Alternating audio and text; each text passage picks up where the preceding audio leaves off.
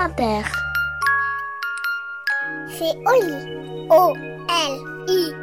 La Bibli des petits. Je suis pas petit, je suis grand. Bonjour, je suis Pierre du Creuset et je vais vous raconter l'histoire des métamorphoses d'Adèle.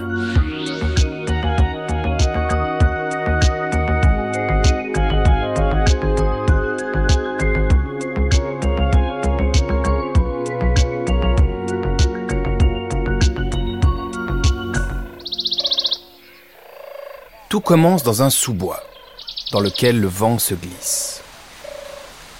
Adèle marche sur le chemin. Elle a 7 ans et elle est partie faire un tour dans cette forêt à côté de chez elle, dans les Pyrénées, avec ses parents et son frère.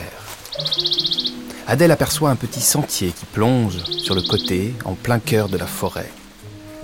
Les arbres sont plus hauts là-dedans, un grand silence règne. Elle avance. Hé, vous avez vu cet insecte là Sur la plante Pas de réponse. Elle se retourne. Personne. Oh, je les retrouverai bien, pense-t-elle. Et elle poursuit son chemin. La forêt devient plus épaisse, l'odeur des pins plus forte. Elle sent que son cœur s'accélère. Elle est en train de se perdre, de s'aventurer seule, et elle se sent étonnamment bien, très bien même. Adèle se penche vers un champignon, une plante inconnue, une trace de pas. Et tout à coup, un craquement de branche. Elle s'arrête, s'accroupit, et là, elle voit la masse de poils marron, les quatre larges pattes. Un ours est à quelques mètres d'elle. Adèle ne bouge plus. Son cœur lui remonte dans la glotte. C'est une oursonne. Et comme Adèle, elle a dû s'égarer. Elle n'a rien à faire ici, toute seule. Adèle s'approche. L'oursonne est magnifique, ses poils épais, son corps large. Son museau renifle dans la terre. Elle a l'air de chercher quelque chose. Et alors elle relève la tête et elle voit Adèle.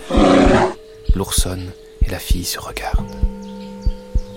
Adèle sent que sa peur lentement s'apaise. On lui a toujours répété que les ours sont dangereux, qu'ils peuvent vous tuer. Mais elle, ce qu'elle voit, c'est une boule de poils, imposante, c'est vrai, mais qui a l'air plutôt sympathique.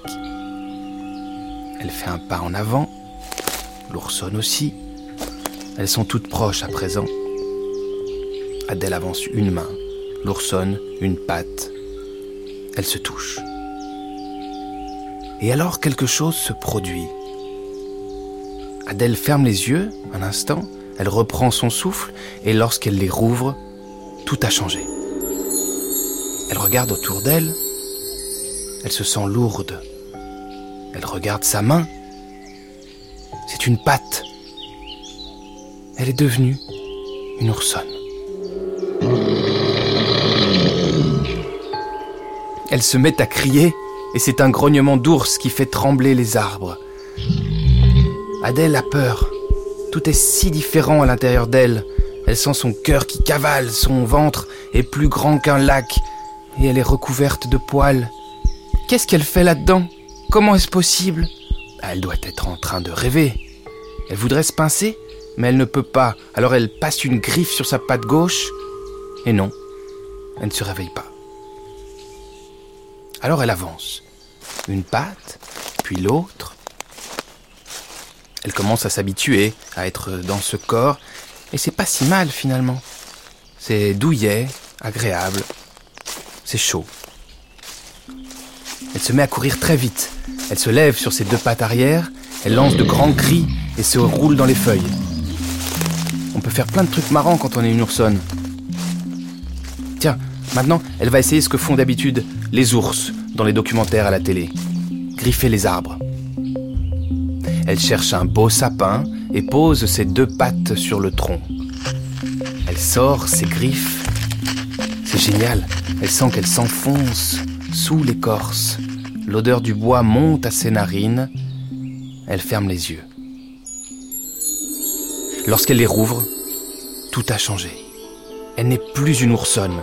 Elle est immense, elle sent ses pieds se glisser dans la chaleur de la terre, ses bras se déployer dans l'air, elle sent son corps qui s'allonge. Elle est devenue un sapin. Elle est immense à présent. C'est incroyable. Elle essaye de se calmer, de reprendre son souffle, mais comment on respire quand on est un arbre?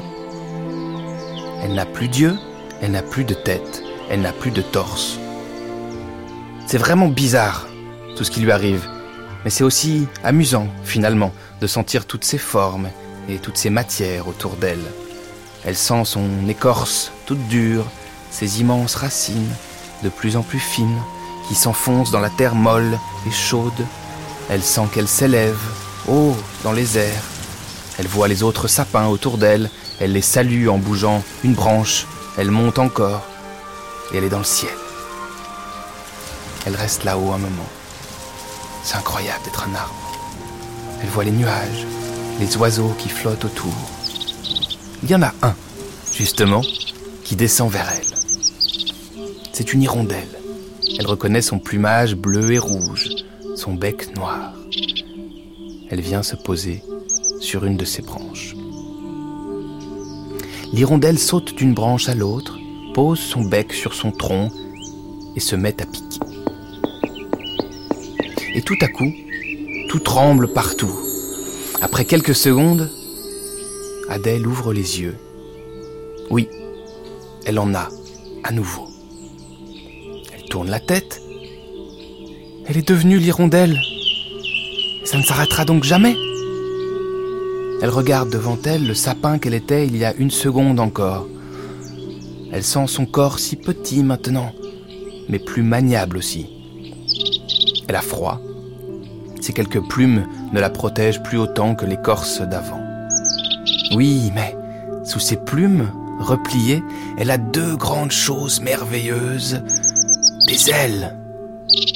Elle les sort, elle les agite un peu comme ça pour voir. Elle s'envole de quelques centimètres avant de retomber sur la branche. Waouh Elle a un bec aussi.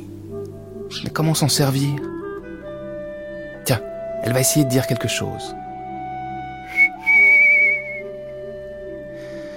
Un son aigu et magnifique comme du cristal blanc arrive à ses oreilles. Elle fait un clin d'œil au sapin et se prépare pour la grande aventure.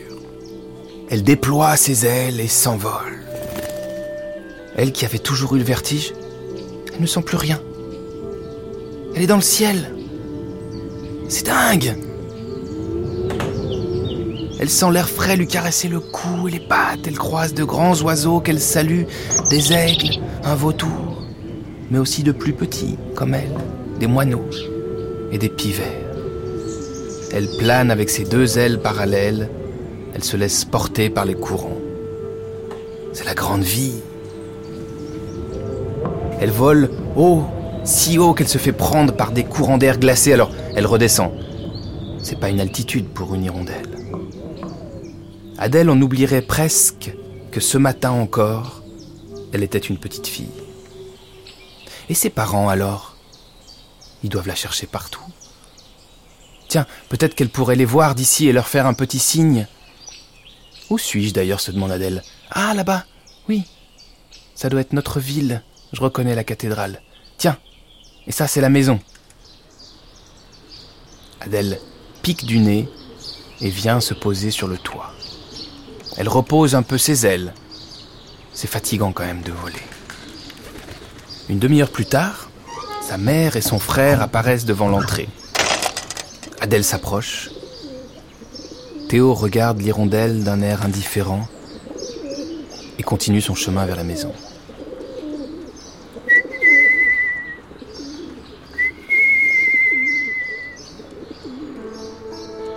La nuit arrive. Adèle est désespérée. Elle a adoré cette aventure, mais, mais ça suffit maintenant. Elle ne veut pas être enfermée à jamais dans ce tout petit corps emplumé, et elle a froid, et elle a faim. Elle s'envole et va poser ses pattes sur le rebord de la fenêtre de sa chambre. Elle regarde son bureau, ses photos, son lit. Elle glisse son bec sous le cadre en bois de la fenêtre et pousse de toutes ses forces. rien ne bouge.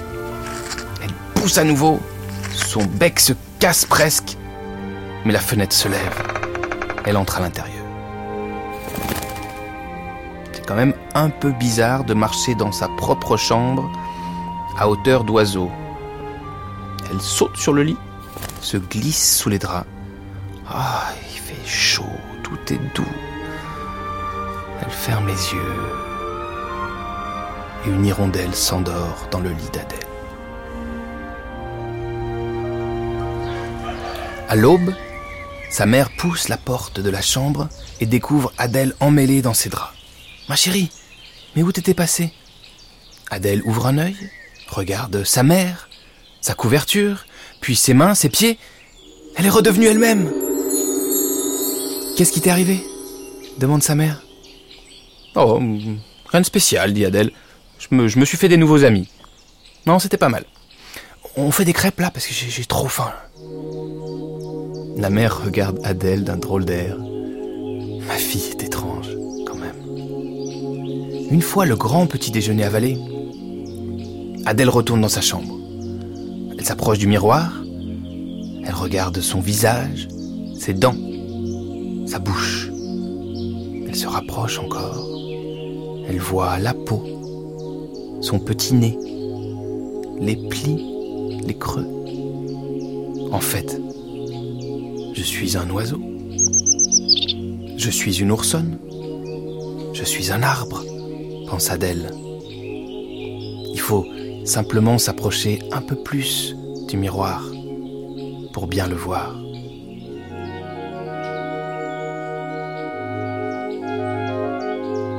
Et voilà, l'histoire est finie. Et maintenant, au lit.